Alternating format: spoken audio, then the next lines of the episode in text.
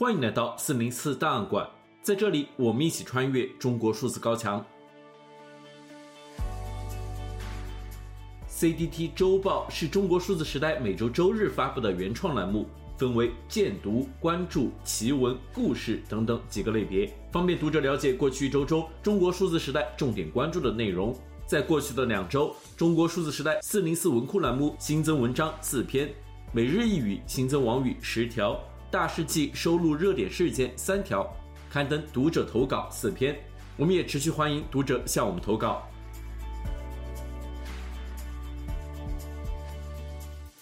二月十日至十八日这一周，中国迎来了二零二四农历龙年新年。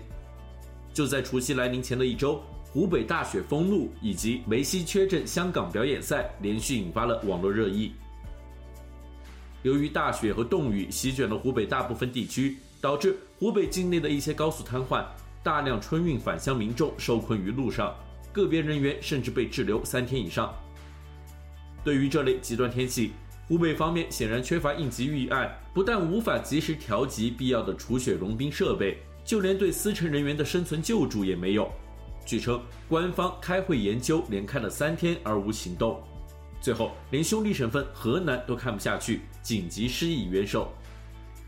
湖北方面糟糕的灾害应对措施，伴随着被困人员的求援声登上了微博热搜，引来全网一片骂声。但很快，这起大雪封路的灾难又开始被官媒正能量化，先是强调这起极端暴雪的百年难遇，然后又是各种书记铲雪、交警推车、民众送餐的感动场景轮番上演，更有魔怔者指责灾害的原因是美国使用气象武器。在此背景之下，武汉暴雪相关话题在短暂登上热搜后，被人心火热、温暖的回家路、今年回家新气象的话题替代。最终，困于湖北高速的民众能否及时返乡已无人关心，自然就无人需要为数日的道路拥堵负责。相反，微博上还出现嘲反返乡巨婴的声音，称：“你们非要下暴雪冻雨开车回家，怪谁？”同期，知名球星梅西缺阵香港表演赛事件也成为了理想的转移视线标靶。宣布因伤不能在港出赛的梅西，却在三天后出现在东京赛场上。港日行态度展现的明显不同，这令香港政府及球迷大为不满，视之为看不起中国。你对得起这些球迷吗？你对得起我们吗？网上的抗议声浪在一周内愈演愈烈，甚至还有网民发起了除夕夜抵制行动，希望官方彻底封杀梅西。人民日报旗下的环球人物批评梅西对中国球迷的轻慢甚至敌意已经摆在了明面上，而据网民的查证，央视《天下足球》节目已将梅西捧杯的经典镜头进行了替换。中国数字时代观察到，在梅西缺阵风波延烧之时，有至少十个涉及梅西的话题陆续登上微博热搜，其热度远远高于湖北大雪封路。同时，其全网围剿的架势也完全符合以往的各类辱华事件。从该事件后续来看，它仅算得上是一起商业足球表演赛纠纷，却再度带偏到了辱华层面，引出了各种铺天盖地的多余义愤。这种愤怒在缅 A 股市暴跌、湖北大雪封路的时候不受关注、不需表达；当梅西目无有关领导的时候，他突然就出现了。期间，香港内地化的问题也多次被网民提到。以前面对此类问题时，香港都习惯讲法律，但如今他也跟大陆一起玩抵制了。二零二四年的央视春晚再度刷新了无趣、乏味、烂俗的新下限，网上已罕有网民认真发布春晚吐槽内容，多数人已进化到了懒得看、懒得批的新阶段。在春晚播出之前，曾有推友预测，2023年风靡全球的舞蹈《科目三》肯定能上春晚。然而，事实却证明，这些令民众喜闻乐见的内容毫不重要，官方民族主义、爱国主义叙事才是主流。知名乳包团队乳透社创作的视频《平歌一笑》，以弥补《科目三》未上春晚的遗憾。家别老虎啊，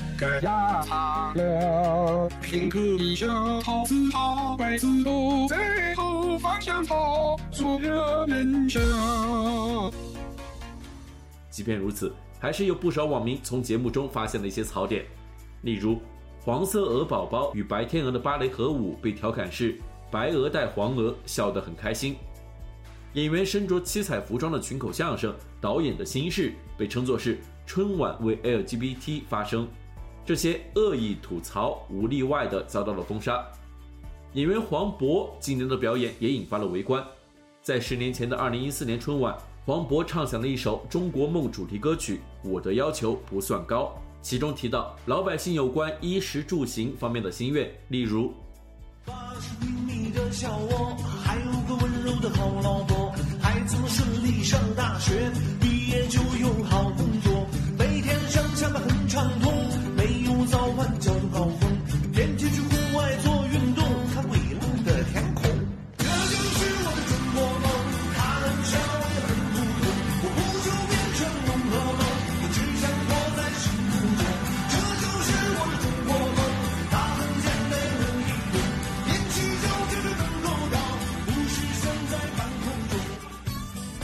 但在十年之后的今天，这首歌中的诸多愿望被大量网民认为是遥不可及，因此它也成为了一首打脸神曲、科幻神曲。十年后的二零二四年春晚，黄渤再唱起一首亲情主题歌曲《拼音》，虽然它已经无关各种社会议题，但歌曲中出现的“我白日做梦”，原来“普通”二字有多不普通，还是与我的要求不算高，构成了某种高级黑的遥相呼应。并且还有细心网友惊讶地发现，春晚版的拼音经过了某些细微改编，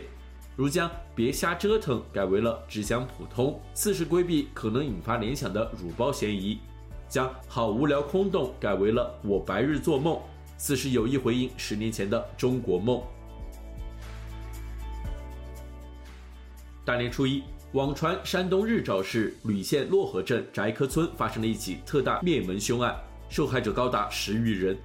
但在官方的刻意压制下，该事件至今未有通报流出，国内媒体也未进行任何报道。审查之下，开始有大量不同版本的传言大行其道。二月十一日，一则落款是山东日照市政法委的经济通知提到，要重点排查可能诱发个人极端案事件的风险隐患，但该文件的真实性待确认。同一天，微博平台开始将“莒县”一词设为禁搜。仅可见微用户发言，有几篇凤凰网、网易、微信公众号的自媒体文章被下架。二月十五日，央视关注美国堪萨斯城超级晚游行发生枪击致一死二十二伤的新闻，但评论区有许多网民都在谈及莒县凶案，不断追问发生了什么。至今，仍有个别网友被迫以各种反审查用语谈及此事，但该事件的全貌仍不够清晰。对于莒县凶案的遮掩，很好的揭示了国泰民安、盛世太平这种宣传氛围的虚假。也正如一位网友的点评，在连基本真相都没有的社会里，我又如何相信你们那套龙腾盛世的说辞是真的呢？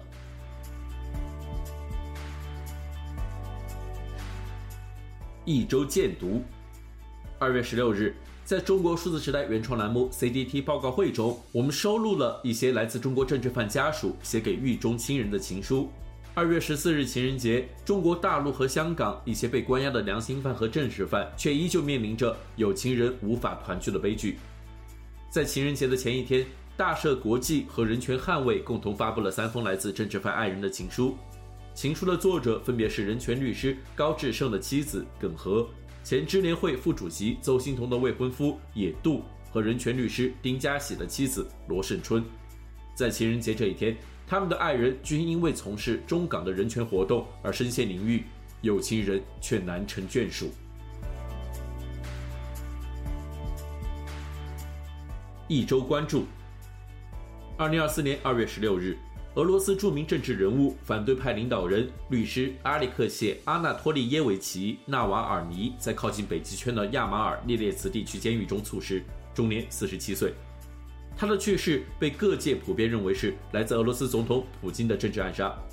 他去世的消息在国际社会引起强烈的反响，而在中文社交媒体上也有不少自媒体账户发布文章评论，还有不少网民联想到中国的政治迫害，并发布评论讽刺独裁者和专制政权。中国数字时代在一篇网络民意中收录了一些来自微博网民的留言。